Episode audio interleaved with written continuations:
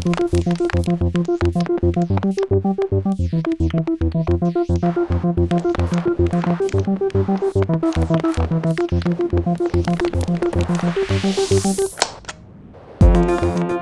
qu'on a fait un immense truc quoi, le 14 juin, on se dit ben, on va rien lâcher et puis maintenant il faut rebondir sur, euh, sur chaque chose du quotidien en fait. Bienvenue dans Décharge, ton podcast de conversation autour des déclics féministes. Je m'appelle Sarah et à mon micro, des personnes se racontent au cours de discussions intimes et libres. Dans ce 16e épisode, je discute avec Vanessa. Le 14 juin 2019, grâce à elle et plein d'autres personnes, on était plus de 500 000 dans les rues pour la grève féministe suisse, à crier notre rage face au système. Depuis, Vanessa a lancé T-Room, un projet militant événementiel de rencontres et interviews live. Comme quoi, l'engagement ne s'arrête pas à la grève et continuera tant qu'il le faudra. Et bon, je pense spoiler personne, mais c'est encore et toujours le cas. Avec Vanessa, on parle d'hypersensibilité, de pourquoi c'est important d'avoir des modèles qui ont fait bouger les lignes et de ce que le militantisme fait au quotidien. Bonne écoute Je suis trop contente de faire ça avec toi aujourd'hui parce que c'est la première fois depuis longtemps que je refais un épisode enregistré en live visuellement avec mon invité en face de moi, qui ne soit pas quelqu'un avec qui j'habite, comme euh, Michael de, de l'épisode 12, sauf. Et du coup, je suis très contente euh, d'être là aujourd'hui avec toi, Vanessa. Est-ce que tu pourrais déjà te présenter en quelques mots? Oui, alors euh, je m'appelle Vanessa, je suis graphiste, j'ai fait des études en communication visuelle et l'année passée, je me suis engagée dans le collectif de la grève des femmes à Fribourg. Donc ça a été une expérience assez spéciale pour moi. Et depuis le, début de cette année, j'ai lancé le projet T-Room. Donc c'est un projet événementiel, une série d'événements qui a lieu euh, quand il n'y a pas le Covid. euh, quatre fois par an. Et ça a lieu au Nouveau Monde à Fribourg, au centre culturel. Euh, donc j'ai fait une première édition tout début 2020. Et maintenant, j'attends de, de pouvoir faire les prochaines. euh, Ok. Et c'est quoi le principe de T-Room Parce que moi, j'ai eu la chance du coup d'assister euh, à l'événement, mais pour les personnes qui n'étaient pas par là, en quoi ça consiste T-Room On boit du thé? Oui, on boit du thé. Donc c'est un, un événement qui a lieu, euh, comme j'ai dit avant, euh, quatre fois par année. C'est toujours un dimanche euh, après-midi, comme un bon vieux tea time. Et l'événement a deux parties. Donc la première partie, j'accueille toujours une invitée euh, qui a euh, un parcours euh, extraordinaire, qui a réalisé quelque chose de- d'extraordinaire.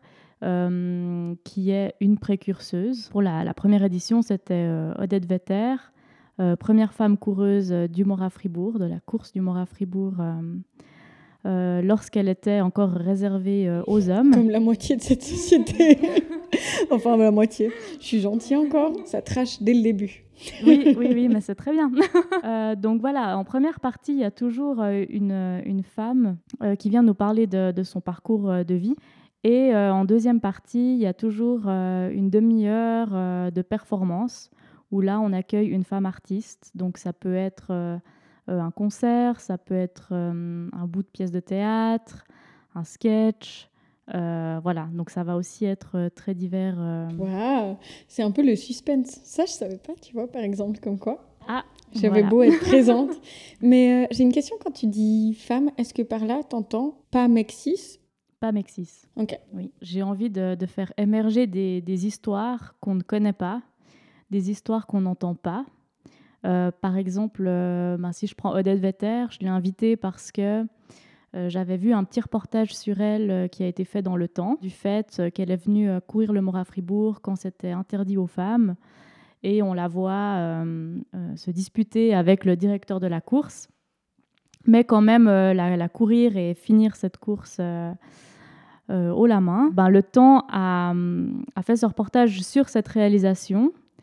Mais moi, ce qui m'intéresse, c'est de savoir comment elle a fait jusque-là, en fait. C'est de, connaître son parcours euh, depuis son enfance, euh, son adolescence, euh, qu'est-ce qu'elle a vécu déjà pour vouloir s'inscrire à cette course, qu'est-ce qu'elle a vécu pour oser le faire. Et ça, ça me semble même presque plus important que la réalisation en soi. Mhm. En fait, au final, la question, c'est un peu comment est-ce qu'à un moment, elle devient... Le seul mot qui me vient là, c'est disruptive. C'est comment est-ce que elle choisit de pas faire ce qu'on lui demande, soit de rester sur le bord à applaudir. Euh. C'est exactement ça. C'est de savoir comment elle a ressenti aussi le fait de vouloir faire ça qu'est-ce qui l'a amené à le faire et quels ont été les moyens pour l'accomplir? Parce que bah, il y, a, beaucoup de, personnes qui veulent peut-être euh, réaliser des choses, mais qui ne le peuvent pas.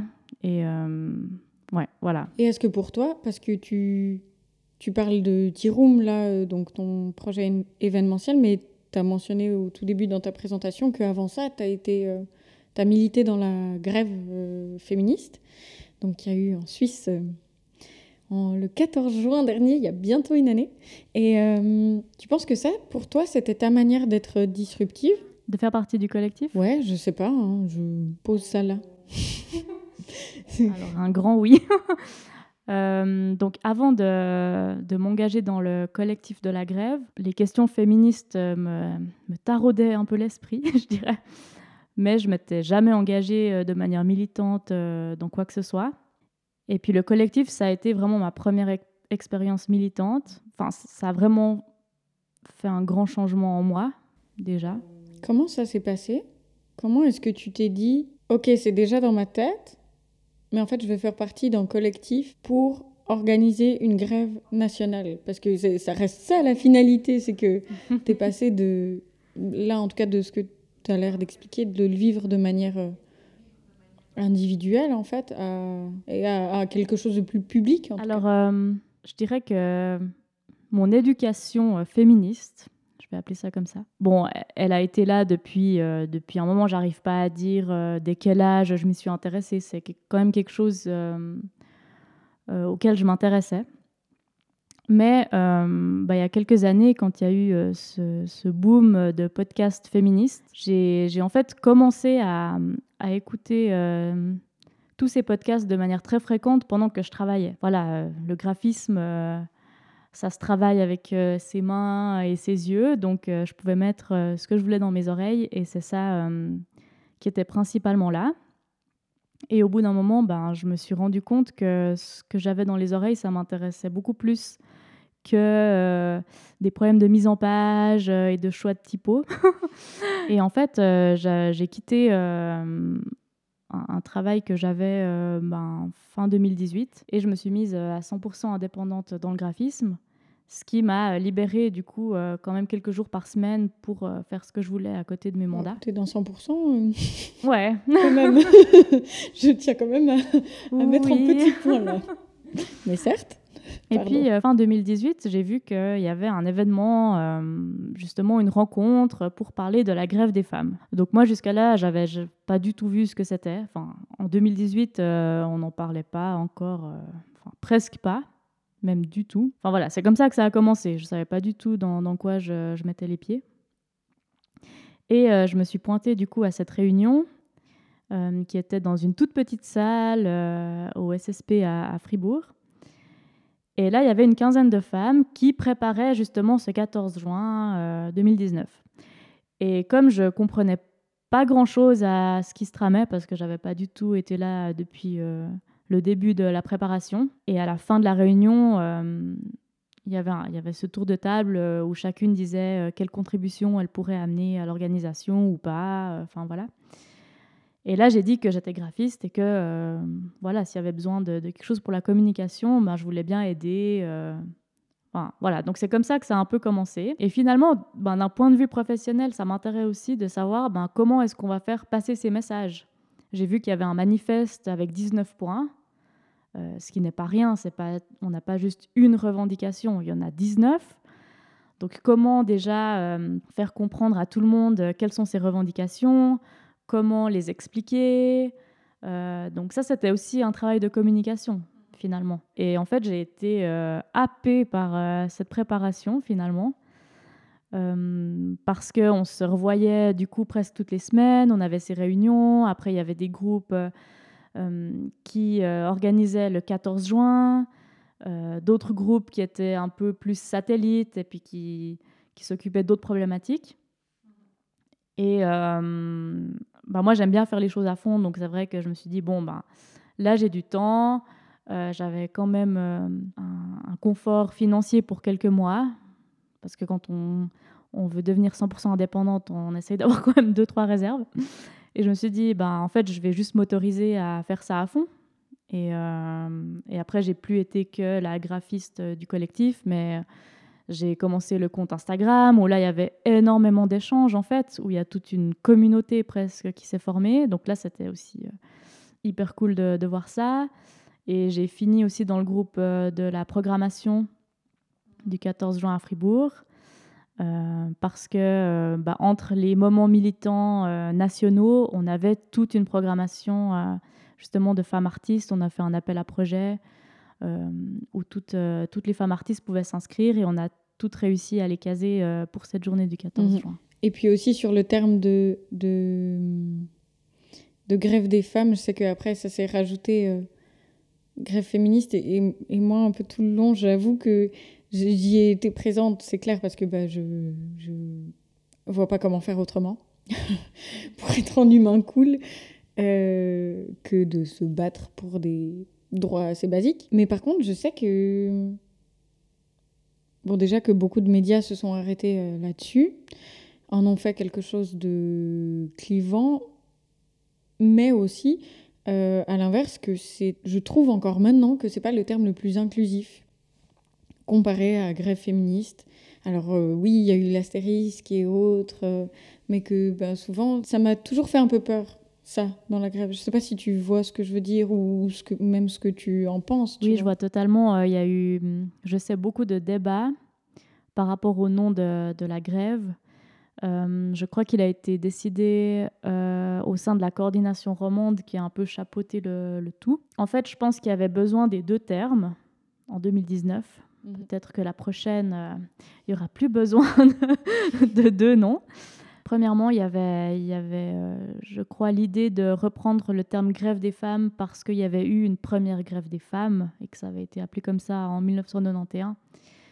Et euh, pour rendre hommage aux militantes de 1991, je pense qu'il y a ce nom qui a voulu être gardé, avec en effet l'astérisque qui s'est ajouté, mais qui n'a, pour moi, pas vraiment été expliqué euh, de manière très claire. Heureusement, dans les revendications, on comprenait que c'était très inclusif, mais comme ça, disons que c'était moins bien compris. Ensuite, le grand, euh, le grand challenge, je dirais, de, de cette grève, c'était que ça parle à toutes les femmes. Et bien sûr que le mot féministe ne parle pas à toutes les femmes. Donc je pense que là, c'était aussi peut-être un peu stratégique pour dire, ben voilà, en fait, on veut le plus de femmes possible pour cette grève. C'était le, but premier quand même bah, pas toutes les femmes se, se, retrouvaient dans le terme féministe. Et du coup, ben voilà, je pense qu'il a fallu y avoir ces deux, ces deux noms. Quoi. Mm. Tu penses que ça changerait maintenant? Justement, tu parles de la possibilité d'une nouvelle grève. Enfin, J'imagine bien que ça va continuer parce que franchement, une année après, euh, presque, il y a encore du boulot. Ça, on est assez d'accord, j'imagine. Mais tu penses que ça changerait maintenant? Que pour plus de personnes, ça fait sens de parler de féminisme? Alors je pense que oui. Je pense que le mot féministe, féminisme se sont un peu démocratisés, je dirais, une année après. Bon, il y a déjà tout un pinkwashing euh, où du coup on voit ce mot partout. Je ne suis pas du tout euh, pour ça, hein, mais, mais je veux dire euh, dans le sens que c'est un mot qu'on voit maintenant qu'avant on ne voyait pas. L'année passée, quand je parlais de, féministe, je me faisais reprendre par des personnes. quoi. Cette année, si, si je dis ça, y a je crois qu'il n'y a plus personne qui va me dire que c'est euh, extrême, euh, en tout cas dans mon entourage. que tu es une, une dangereuse. Voilà, que je suis une hystérique, etc. Yes, on adore tous ces... les siècles d'antan qui ont encore de l'influence aujourd'hui, youpi. C'est ça. Mais j'ai l'impression que quand même le mot passe mieux une année après.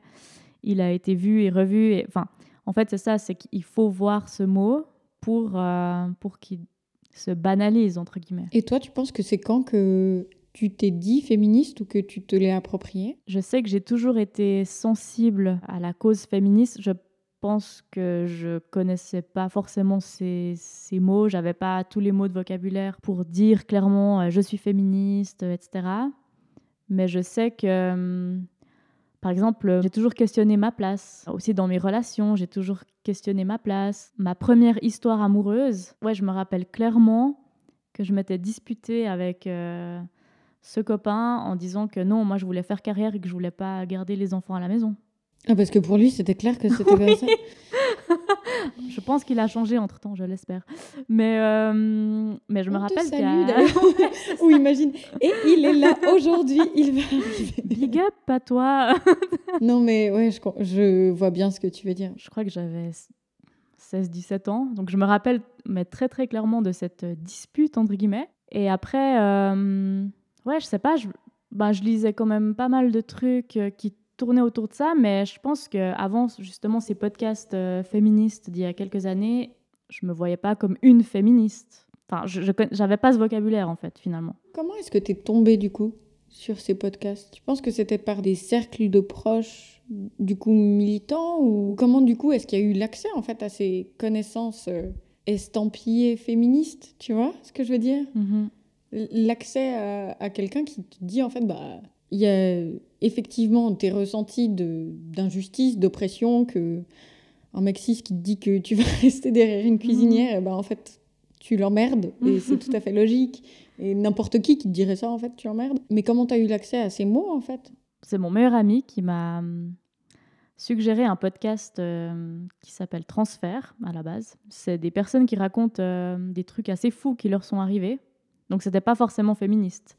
Là, mhm. c'était juste... Euh, vraiment des, histoires assez, euh, assez folles. Et c'est comme ça que je me suis mise au podcast, parce que bah, je sais que dans les pays euh, plutôt anglophones, c'est un médium qui, qui, est là euh, depuis longtemps, et les gens, ils sont, ils sont assez friands de, de ces médias-là. En francophonie, un peu moins. Je, en tout cas, dans mon entourage, il n'y a pas beaucoup de monde qui écoutait des podcasts. Et j'ai commencé par Transfert, et ensuite je crois que j'ai eu vraiment des suggestions de podcasts.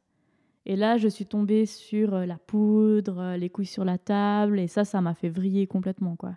Je me rappelle que, hum, ouais, je, je suis surtout fan euh, de la poudre et d'écouter ces parcours de femmes où je me retrouvais dans des choses qu'elles disaient, etc. C'est ça qui m'a fait vraiment prendre conscience de l'enjeu qui était en train de se jouer et je crois que j'ai bah, été sensible à ce changement social et je me suis dit, mais en fait, maintenant, il faut passer à l'action. Je crois que j'ai eu justement ces quelques années où j'ai vraiment euh, mangé tous ces podcasts, je les ai dévorés. Et euh, ensuite, il a fallu passer à l'action. Du coup, avant l'engagement collectif, enfin au sein d'un collectif, euh, en l'occurrence là, la grève de l'an dernier, est-ce que tu penses que ça avait déjà eu un impact sur toi? Tu voyais déjà des changements Est-ce que c'est là que ça a pris plus de place? Alors je me souviens que euh, c'est des discussions que j'amenais beaucoup avec mes amis et j'ai commencé vraiment à demander à toutes mes copines euh, ce qu'elles pensaient euh, de cette thématique-là, de cette est-ce qu'elles se retrouvaient je sais pas dans la problématique de la charge mentale, est-ce qu'elles se retrouvaient dans la dans d'autres problématiques que ce soit dans la sexualité, dans le développement de soi, du rapport à soi et à son corps. Et c'est des sujets qui sont devenus... Euh, qui étaient des sujets qui devenaient importants pour toi? Qui devenaient importants. Et je me rappelle que toutes les amies que je voyais, bah, j'amenais ça sur la table, en fait. Et il y en a qui étaient plus sensibles, d'autres moins. Et puis, en fait, petit à petit, on arrivait à mettre des mots sur ce qu'on se disait. Mais le plus grand changement il s'est quand même opéré quand je suis entrée dans le collectif, j'ai l'impression. Ça avait aussi une autre force parce qu'avant c'était, euh, ben voilà, je voyais une copine, j'en parlais avec elle, après j'en voyais une autre, et là c'était tout à coup un gros gros collectif euh, et beaucoup de femmes qui se mettaient ensemble. Et ça c'est aussi une énergie qui est très différente et beaucoup plus puissante en fait. Mhm. J'ai une, une, question juste euh, sur la terminologie, où là je viens de me poser la question à moi-même, c'est que tu dis que tu en parlais à des, à des copines, tu as l'impression que c'était quelque chose de genrer dans ce que tu partageais? Tu penses que d'une manière ou d'une autre, tu avais un peu peur de comment ça allait être reçu euh, par des personnes euh, assignées hommes ou... Non, je crois que j'en parlais un peu avec tout le monde quand même. Mais j'ai surtout des amies euh, femmes, donc j'en parlais plus avec elles. Mais c'est pour ça que je te pose la question, parce que quand tu as dit ça, je me suis mhm. dit, ah tiens, à qui j'ai parlé de féminisme en premier? Vraiment. Et puis, bah, c'est intéressant cette question de que tu aies des potes meufs ou cis meufs, ou enfin, j'en sais rien, mhm. tu vois. Quelle catégorie elle coche, ou j'en sais rien quoi. Mais toujours est-il que, n'empêche, dans les amitiés, etc., c'est souvent ce qu'on retrouve. Enfin, là, je vais sortir la casquette euh, sociaux, mais si on ressort des notions, en fait, il y a un truc qui s'appelle l'homosocialité, qui fait qu'en fait, souvent, les personnes. Euh, assignés au même euh, sexe, au même genre en tout cas, ou du moins identifiés euh, à ça, euh, biologiquement ou non, peu importe, vont traîner ensemble. Ce qui fait qu'en fait, on se retrouve souvent avec des personnes dans notre entourage qui sont du coup du même sexe ou genre, et que ben, les autres personnes souvent, qu'est-ce qu'on fait?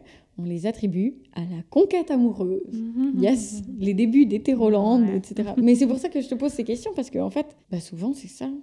J'ai l'impression. Là, si je réfléchis vite fait à mes potes ou, ou à moi-même, j'ai longtemps eu beaucoup de potes, euh, de potes en tout cas assignées femmes. Enfin, c'est une réflexion que je me fais là comme ça, c'est que en fait, pourquoi on pourrait pas en parler à, même à des éventuelles conquêtes amoureuses, peu importe leur, euh, leur assignation, tu vois. Alors ça, j'ai aussi essayé, mais ça passait moins. c'est vrai, tu constatais ça dans tes relations amoureuses? Oui, parce que, par exemple, je, reparlais avec euh, des personnes euh, avec qui j'ai eu des relations et, euh, et, je voyais que ça coinçait.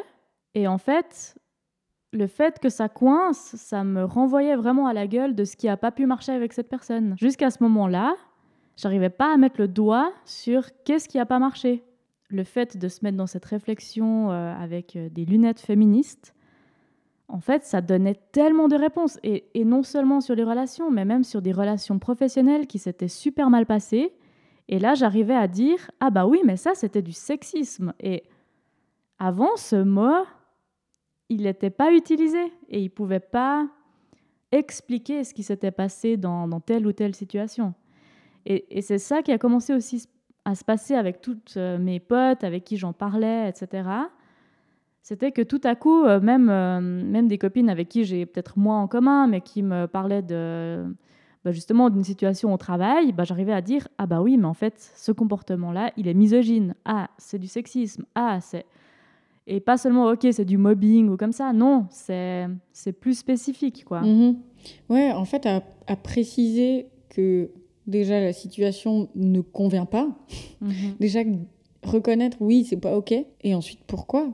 En fait, ça ça affine la lecture en quelque sorte, j'ai l'impression. Ça affine puis ça donne tellement de ouais de pistes. Jusque-là, tu subis des trucs et tout d'un coup, le fait de pouvoir nommer ça, et ça, on, le voit pour tout type de discrimination, le fait de pouvoir nommer ce qui arrive, eh ben, tu plus dans la personne qui subit, tu es dans la personne qui comprend, qui arrive à analyser et qui arrive à devenir objective, en fait. Parce que tant que tu comprends pas ce qui t'arrive, ben, tu es dans la souffrance, quoi. Enfin, tu es, touché, tu ne sais pas comment vraiment réagir. Et, et là, finalement, de pouvoir nommer tel comportement, ben, voilà, ça te fait un, un dézoom, un recul euh, voilà, sur, sur, sur l'histoire.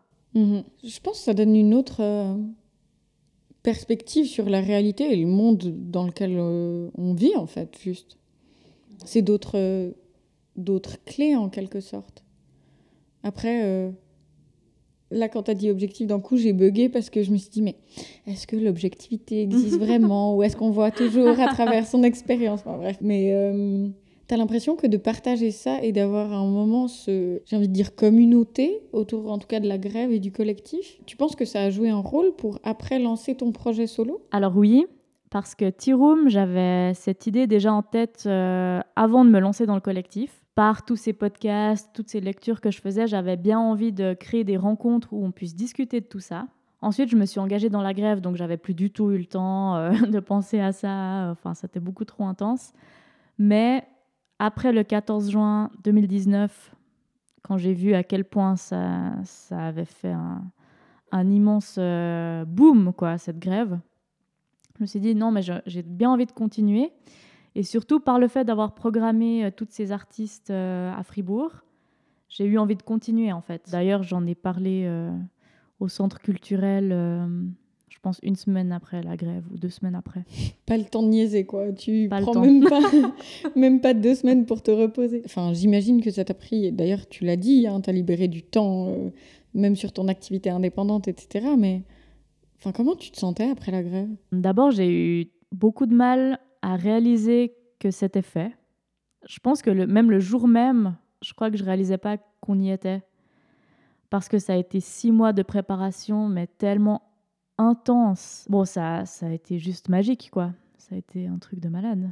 Mais euh, après, je me suis sentie, euh, je sais pas, bon, vraiment comme si j'avais fait cinq nouvel an euh, de suite. et il a fallu se reposer. Je me rappelle qu'avec le collectif, on a pris dix jours vraiment pour se reposer et on s'est pas revus. Et ensuite, quand on s'est revus, on a dit, ok, là, on a fait un truc grandiose. Et on avait encore beaucoup d'énergie, quoi.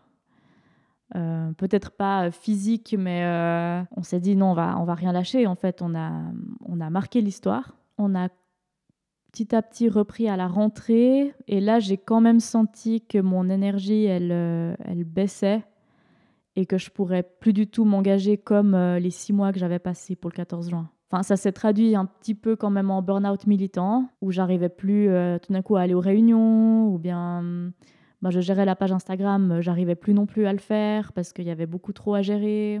Alors j'ai pris quand même des, temps de pause et je me suis dit, ben, à cette euh, fréquence, j'arriverai pas, donc autant lancer T-Room et puis euh, mettre mon énergie là-dedans, dans un projet qui est aussi plus personnel, qui donne ouais, un autre aspect en fait de ce combat. Puis maintenant, c'est toujours bah, c'est toujours en cours. Il y a vraiment des moments où je suis extrêmement fatiguée et épuisée parce que c'est euh, c'est quand même un, ouais, un travail quotidien. Enfin, c'est un immense travail. Tu dis le militantisme en général? Oui, le militantisme.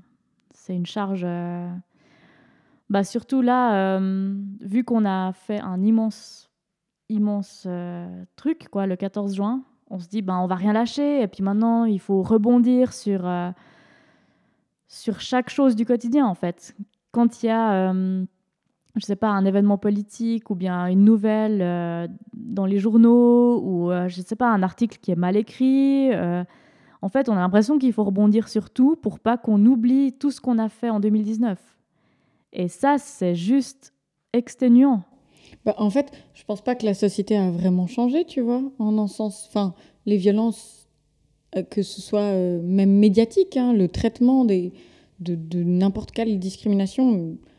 Je pense qu'il y, a certains changements, tu vois, peut-être plus d'écriture inclusive, etc. Mais n'empêche qu'il y a encore beaucoup de choses qui ont besoin d'être modifiées. Et où c'est clair qu'avant, je pense qu'il y a beaucoup plus de légitimité à en parler, à ce que ces sujets deviennent publics. Ce qui implique d'avoir des ressources, mais enfin au bout d'un moment, c'est juste pas possible. Et en fait, comme ça a gagné en, en espace euh, médiatique, je sais pas si on peut dire ça, j'ai aussi l'impression que c'est partout, en fait. C'est tout le temps et avec les réseaux sociaux, etc. Bah, dès lors que tu t'intéresses au militantisme, ça s'insinue partout en fait. Enfin, que tu t'intéresses au militantisme et juste que tu le vis, parce que c'est quand même des oppressions que tu vis, tu vois. Alors, euh, certes, dans une certaine mesure. Enfin, moi, par exemple, il y a plein de, de, choses que je ne vis pas, que ce soit du validisme ou du racisme ou autre, mais n'empêche que, que non seulement c'est ta vie, mais c'est ton taf aussi. Plus ou moins rémunéré, tu vois, euh, plus ou moins bénévole, euh, etc. Mais n'empêche que que ça prend une de place, quoi. C'est ça, et je pense que il y a aussi un truc qui m'a tellement enragée que tout ce travail de presque de tous les collectifs de grève a été tellement invisibilisé. En fait, là je vais parler que de Fribourg parce que c'est la situation que je connais, mais donc moi je me suis engagée en janvier. On a donc euh, il y avait des femmes qui étaient là euh, depuis euh, une année, une année et demie avant le 14 juin. Enfin voilà, on a fait un travail juste extraordinaire. Donc pour Fribourg, pour rassembler 12 000 personnes, alors que c'est un canton quand même. Euh, enfin, c'est pas pas le canton de Vaud où là il y a quand même euh, déjà euh, des, collectifs et militants depuis un bon bout de temps. C'est pas Genève non plus. Fribourg, On avait peut-être une, deux, trois associations féministes à tout péter. Et là, on a fait un collectif à large échelle, un collectif féministe à large échelle qui a, qui a rassemblé en fait toutes ces associations, toutes ces personnes qui étaient intéressées, toutes ces femmes. Mais il n'y a pas à un seul moment où il y a un média qui s'est dit Attends, mais en fait, c'est qui qui a organisé le 14 juin 2019 C'est qui qui a fait en sorte qu'il y ait 12 000 personnes qui se rassemblent à Fribourg? Donc d'abord, dans les médias, il y avait le débat sur le fait que c'était euh, beaucoup trop excluant pour les hommes. Ensuite, il y a, eu le, gros, gros débat, euh, est-ce que les femmes de droite se retrouvent dans les collectifs ou pas, euh, etc. Est-ce que c'est une grève de la gauche? Donc, il y a eu donc, des milliards de débats. Personne ne s'est dit, tiens, il y a eu tous des concerts sur la place Piton à Fribourg. Il y a eu euh, une programmation de malades, il y a eu 12 000 personnes. En fait, il n'y a pas juste eu de la lumière sur la place euh, et les gens se sont dit, ben, on va y aller. Et personne ne s'est intéressé au collectif. Et ça, ça m'a enragé. Enfin, dans la préparation, je me suis dit, ok, mais ils, ils comprennent pas. De toute façon, on ne sait pas du tout à quoi ça va ressembler cette grève. Mais dès qu'on a eu tout ce monde et qu'on en a parlé partout, je me suis dit, bon, bah, au moins le 15 juin, on va nous demander un peu d'expliquer comment on a fait ça. Non. tu penses pas que plus que le collectif, c'est même juste s'intéresser aux revendications, en fait? Pas que à l'aspect festif, mais juste, j'ai l'impression que, que dès lors que tu milites, plus que parler du collectif, juste vous demander de parler pas seulement des aspects euh, logistiques ou autres, mais juste de pourquoi vous faites ça en fait? Ça c'est sûr. C'est ça que je voulais dire aussi. C'est qui a organisé ça? Je pense qu'aucun média déjà n'a expliqué les revendications, enfin à part peut-être euh, le courrier et le temps qui ont été très présents en tout cas en, Suisse romande. Sinon c'était ah ok bon bah ah ouais bah dans toute la Suisse il y a eu 500 000 personnes ok ah, elle voulait quoi? On sait pas trop, mais il y avait plein de femmes dans la rue. Ah ouais, il y avait des clitos sur la rue. Ah ouais, ok. Et et c'est ça qui a été retenu, quoi. Et toi, tu es là, non mais attends juste deux secondes. Et c'est ça qui m'a enragée, et c'est aussi pour ça qu'est né le projet T-Room, c'est parce que bah, je prends comme exemple la seule invitée que j'ai eue jusqu'à maintenant, Odette Vetter. Oui, maintenant, il y a des femmes qui courent le mort à Fribourg. Mais pourquoi? Et oui, elle a été la première femme à le faire, mais c'est qui? C'est qui qui a fait ça? C'est qui qui a fait cette réalisation? Et qui permet maintenant aux femmes de courir. Ah, tu, tu dis dans le sens où tu as l'impression que d'avoir des incarnations, en quelque sorte, ça crée des nouvelles histoires pour savoir comment, bah, comment être dans le système et le lui péter sa gueule. Bah, j'ai envie de connaître qui fait changer le système, ouais. J'ai envie de connaître qui sont ces personnes qui ont fait bouger les lignes. Et ce qui n'est pas forcément relayé maintenant. En fait, j'ai envie de faire le job que certains médias ne font pas. Et ce job qui n'a pas été fait pour la grève, c'est-à-dire s'intéresser aux personnes qui bossent. Mais comme tous les collectifs militants toujours. Hein, comme tous les collectifs. invisibilisés, c'est clair. Les personnes queer et tout, ou même quand on parle de la Pride, tu vois. Si on reprend sur un autre euh, événement, en fait, même la Pride, tu vois. Enfin, moi, les émeutes de Stonewall, ou je sais pas, les personnes... Euh, euh, racisées, trans, qui ont été à la source de tout ça. J'ai appris qu'elles existaient il y a peut-être deux ans, tu vois. C'est ça, c'est de donner la parole euh, aux personnes qui sont à la source. Mmh. Et je pense qu'il y a besoin de d'autres médias, d'autres histoires en fait, juste d'autres regards aussi. Mais ce qui vient à, j'allais dire, à te poser ma question, bah oui, c'est la mienne, euh, par rapport aux personnes que tu invites en fait sur Tiroum. Comment est-ce que tu choisis? Est-ce que tu veux forcément des des personnes qui trouvent, ah, j'allais dire, qui trouvent une manière de composer avec le système, pas forcément, tu vois, mais comment est-ce que tu fais en fait? Alors, euh, j'y vais un peu à l'instinct pour T-Room jusqu'à maintenant. Pour Odette Vetter, euh, j'avais envie d'avoir une précurseuse en lien avec Fribourg pour le tout premier événement. Et comme euh, tout le monde à Fribourg connaît la course du mort à Fribourg, je me suis dit que c'était assez chouette. Et en plus, pour le premier T-Room, j'avais envie d'une personne plus âgée Euh, parce que dans les tea rooms, justement, il y a, y a, cette ambiance, euh, on consomme du thé, euh, il y a les petites pâtisseries, c'est pas juste une conférence où on est assises les, les, unes les uns à côté des autres. Et bah pour les, les, prochaines invitées, alors non, j'ai envie que ce soit le plus diversifié possible. Mais là d'ailleurs, les personnes âgées, c'est pas forcément les personnes qu'on entend le plus aussi. Tout à fait. Et non, j'ai envie d'avoir déjà pas hétérolande, comme il l'a nommé avant, j'ai envie d'avoir euh, euh, des personnes racisées, des personnes trans. J'ai envie de donner vraiment la parole euh, aux personnes qu'on n'entend pas, qu'on n'écoute pas. Vous verrez avec les prochaines éditions de Tiro. oui, ou du moins qu'elles puissent l'apprendre. En tout cas, moi, je me réjouis de, de voir la suite de Tiro. Mais je me demandais aussi, qu'est-ce que ça change pour toi dans ton quotidien, tout ça, tu vois? De... Ben, que ça ait pris cette place dans tes projets en fait et même dans ta vie. J'imagine que même au niveau perso ça ça bouge. Alors ça a bousculé euh, beaucoup de choses. J'ai vraiment maintenant les, lunettes euh, féministes je dirais. J'analyse quand même tout par ce biais là et euh, ben j'essaye aussi de changer moi à mon échelle ce que je peux euh, donc déjà avec moi-même. Qu'est-ce que tu entends par avec toi-même? Ben, Je pense que quand on commence à avoir ces lunettes-là, on commence une introspection infinie euh, avec soi, de déconstruire euh, tout ce qu'on nous a inculqué ben, dans les moindres détails. quoi. C'est de se dire, ok, mon apparence, est-ce que c'est vraiment ce que je veux ou est-ce que c'est ce qu'on m'a inculqué? Ah, euh, si, euh, si je fais telle chose, est-ce que c'est vraiment ce que je veux ou euh, Après, maintenant, j'ai la trentaine, donc j'ai aussi mes copines qui commencent à avoir des bébés, etc. Donc là... T'as les injonctions de hétérolande qui te viennent dessus. C'est hétérolande, c'est charge mentale, c'est qu'est-ce que je veux, c'est vraiment sans fin. J'ai l'impression qu'il me faut justement 10 ans de réflexion pour répondre à ces questions-là.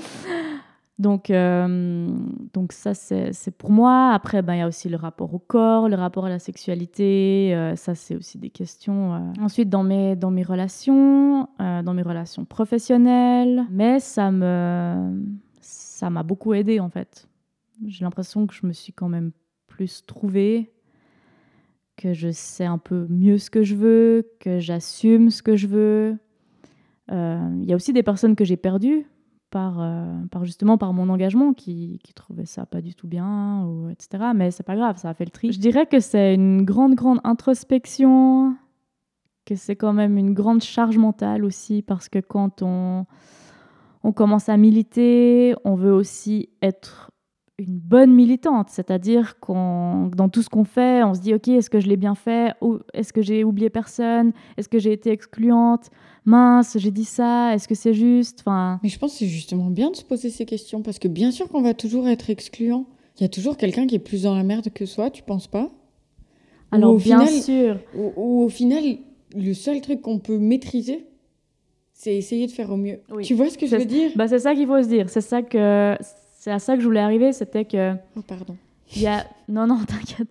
Il y a une grande, grande charge mentale en plus de se dire que tu veux tout faire bien, en étant consciente de ses propres privilèges, évidemment, euh, ça en gardant à l'esprit toujours ça. Et, euh, et à la fin, il faut se dire, ben non, mais en fait, déjà, le fait que je me pose ces questions, c'est énorme. Et en fait, ça va continuer. Là, j'en suis euh, à tel stade de la réflexion, mais peut-être que dans un mois, j'aurais lu ou j'aurais vu certains trucs qui vont encore plus m'ouvrir l'esprit. Non, non, c'est clair. Mais après, je pense que, en fait, ça s'arrête jamais. Que même, ça va, ça va jamais s'arrêter. Parce qu'il y aura toujours un truc auquel euh, tu n'auras pas pensé, une situation que tu vis pas, et puis, et puis où le seul truc que tu peux faire, enfin, j'ai l'impression, c'est c'est écouter. Enfin là, j'utilise un tu un peu euh, universel, etc. Alors que d'ailleurs, on sait bien qu'il n'y a pas d'universel, hein. mais euh, mais ouais, au, au, final, à part écouter les autres et se dire que si pas tout le monde a les mêmes droits et peu importe, qui, ça veut juste dire que on n'est pas sur le point, on n'est pas au point et qu'il faut encore se battre. Mais c'est clair que ça demande une énergie folle. Et puis, je me pose parfois ces questions aussi de bien militer, tu vois, mais je crois que des fois, bien militer, c'est aussi savoir se la fermer écouter. en un sens. Et puis je dis ça alors que je fais un podcast et que je suis en train de blablater, tu vois. Donc bon, on n'est pas toujours au top de la cohérence, mais n'empêche que. Ouais, je, enfin, je sais pas si ça te parle. De se taire et d'écouter, c'est euh, c'est juste ça, en fait. c'est juste ça qui est tellement important. Enfin, juste parler quand il faut et se taire et écouter quand il faut aussi et laisser parler justement les personnes concernées. Et je pense que bah, c'est ce que tu fais avec des charges, c'est ce que j'essaye de faire avec T-Room. Euh, c'est de laisser parler les concernés, quoi. Et ça, ça j'ai l'impression que ça va prendre un petit peu de temps. Il y a aussi euh, justement les concernés euh, qui ont leur propre cause, parce que évidemment que personne ne vit la même chose, personne ne vit les mêmes discriminations. Et maintenant, il faut s'écouter les unes, les uns, les autres. Et ça va prendre encore un petit moment mais, c'est sur la bonne voie, je l'espère. Ouais, et puis en même temps, on grandit pas dans un monde qui nous dit ça, tu vois. De s'écouter. Que ce soit soi-même ou, ou même autrui. Et maintenant, un an après, comment est-ce que tu considères la grève? Ça représente quoi pour toi? Parce que tu l'as dit plusieurs fois, ben, on va rien lâcher. ça, on est assez clair. Euh, et toi qui as fait partie justement euh, du, collectif, qui a organisé la grève, et maintenant, ça on fait quoi une année après? Bah, Comme tu l'as si bien dit, on lâche rien déjà. Les collectifs euh, bah, continuent à tourner. Et je pense que maintenant, il y a aussi une relève qui se prépare après la grève 2019 en se disant, ben voilà, moi j'ai ressenti aussi quelque chose ce jour-là, j'ai envie de m'engager, euh, c'est important pour moi, j'ai vu euh, ce que ça peut donner. Et euh, en tout cas, à Fribourg, il y a eu beaucoup de nouvelles membres. Et là, je trouve que c'est beau aussi de, de, voir ça et, et même ben, des femmes toutes jeunes. Et ouais, moi, ça m'émeut un peu parce que, comme je l'ai dit avant, j'ai la trentaine. Et, et je me dis, waouh, mais en fait, quand je vois ces filles de 18 ans qui sont déjà euh, éveillés euh, sur, euh, sur ces questions-là. Bah, qui se rendent déjà compte que ce monde, il n'est pas fait... Mais c'est ça, mais je me dis, mais waouh, enfin, j'aurais tellement aimé avoir ces armes à cet âge-là, et je trouve tellement beau qu'elles les aient. Et une année après, il y a toujours ce, ce grand réseau féministe, quoi. Il y a un grand réseau féministe national en Suisse qui est juste ouf euh, on, se connaît un peu mieux les unes les autres. On a, ouais, ça, ça, fonctionne. On sait sur qui compter, dans quelle situation, on sait à qui faire appel. Ça, il faut pas non plus sous-estimer, je pense. Et puis une année après, euh, ben, on le verra le 14 juin, il y a quand même des choses qui se préparent euh, malgré notre ami le virus. Et je pense que justement, il y a d'autres projets qui prennent forme. Il n'y a, pas seulement le, voilà, le militantisme pur, mais il y a, tout plein d'autres projets qui euh, parlent de cette cause. Et ça, c'est génial. Non, et même juste de, lutte sociale. Et même toi, tu l'as dit, dans ta vie même privée, ça change tes rapports aux autres, quels qu'ils soient, que ce soit dans des relations euh, amoureuses, euh, à tenter de fighter hétérolande malgré, malgré le couple et tout, que ce soit le travail. Enfin, en fait, ça c'est partout, mais ça veut dire aussi qu'on peut se battre partout. Oui, ça c'est sûr. Bon, alors du coup, on arrive gentiment à la fin.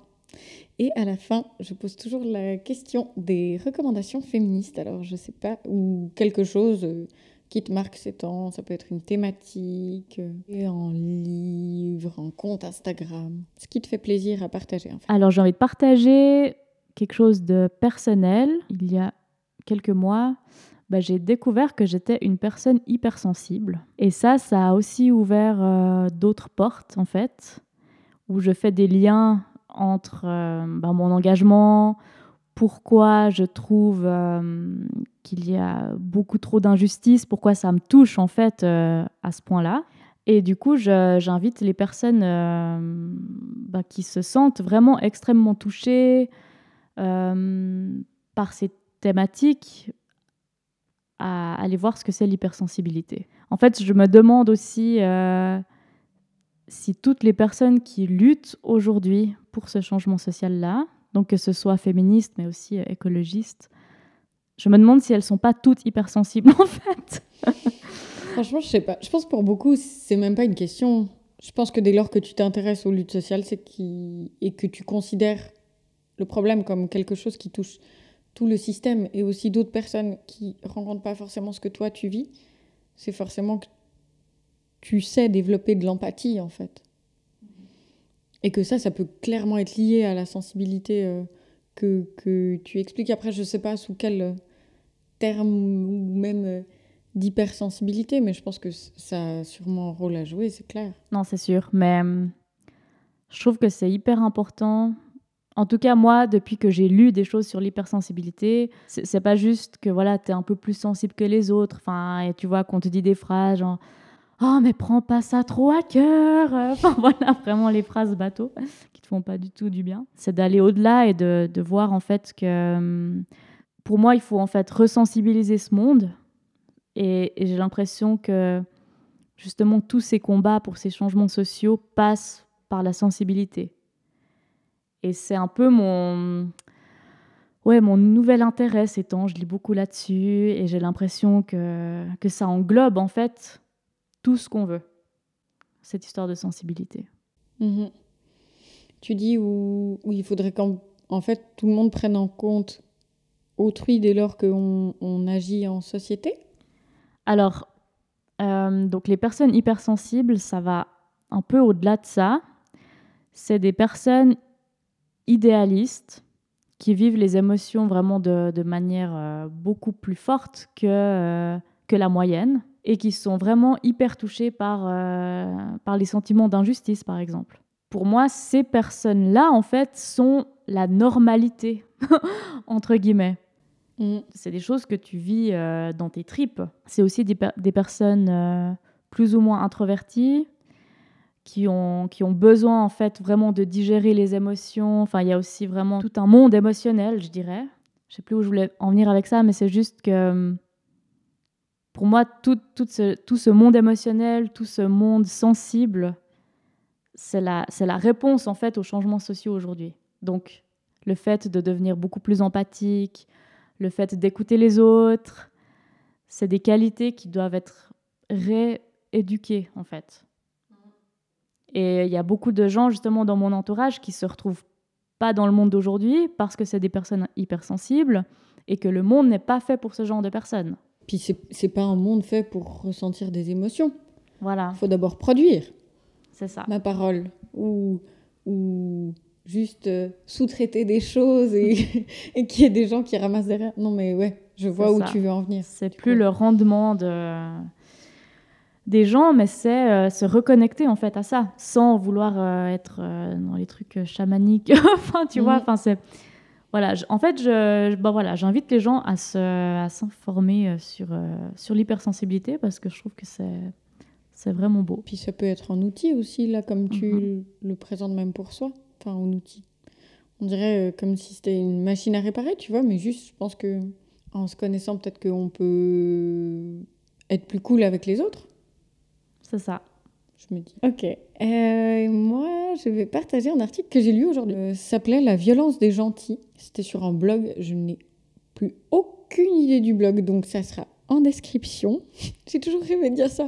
C'est un blog qui explique comment vouloir être modéré, c'est pas une super idée dans les combats, parce que ça amène à être euh, complice en fait, de pas dire son avis clairement et, et de manière euh, directe, en fait, de d'y préférer des voix un peu sous-jacentes, comme en fait ça peut potentiellement invalider des discours ou des luttes.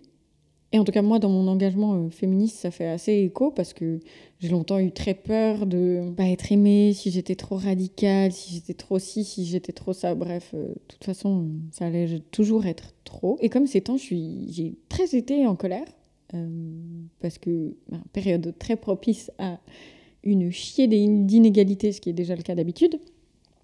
Du coup, ça me rappelle qu'il ne faut pas que j'aie peur du conflit et que, et que c'est le moment de sortir les armes et de continuer ce travail euh, entamé avec la grève et déjà bien avant et déjà avec euh, les précurseureuses mm-hmm.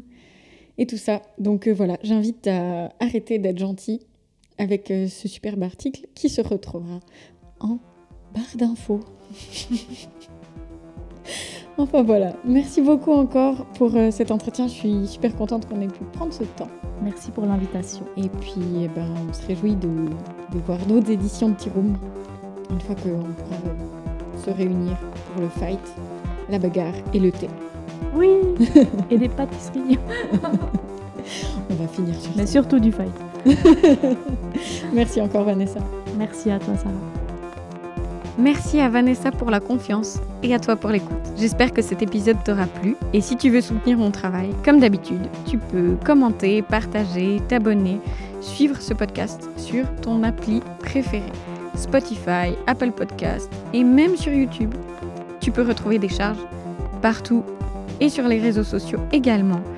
Décharge-en bas doc sur Instagram. Si tu veux connaître certains coulisses, c'est là-bas qu'il faut aller. Merci à Décadré pour la collaboration à la diffusion. Et puis nous, eh bien, on se retrouve tout tantôt pour un prochain épisode. À bientôt!